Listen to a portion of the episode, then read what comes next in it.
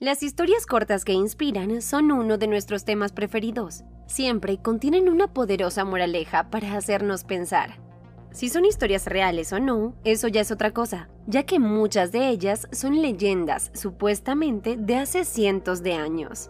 Obviando todo esto, la historia que estás a punto de escuchar te dará mucho en qué pensar sobre las acciones que tomamos, de nuestros juicios y comportamientos y, en definitiva, sobre la vida. El anciano y la lámpara. Había una vez una pequeña aldea perdida en las montañas, en la que vivía solo un hombre que no podía ver. Era ciego, sin embargo, llevaba una lámpara encendida con él cada vez que salía de noche. Una noche, cuando volvía a casa después de un paseo, se encontró con un grupo de jóvenes viajeros.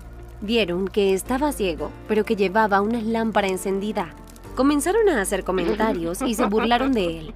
Uno de ellos le preguntó, Oye viejo, estás ciego y no puedes ver nada. ¿Por qué llevas esa lámpara? El ciego respondió, Sí, desafortunadamente soy ciego, pero si llevo una lámpara encendida es para la gente como tú, que sí puede ver. Así puedes verme llegar y no perderte en la oscuridad. El grupo de viajeros se sintió avergonzado y se disculpó por su comportamiento. Moraleja.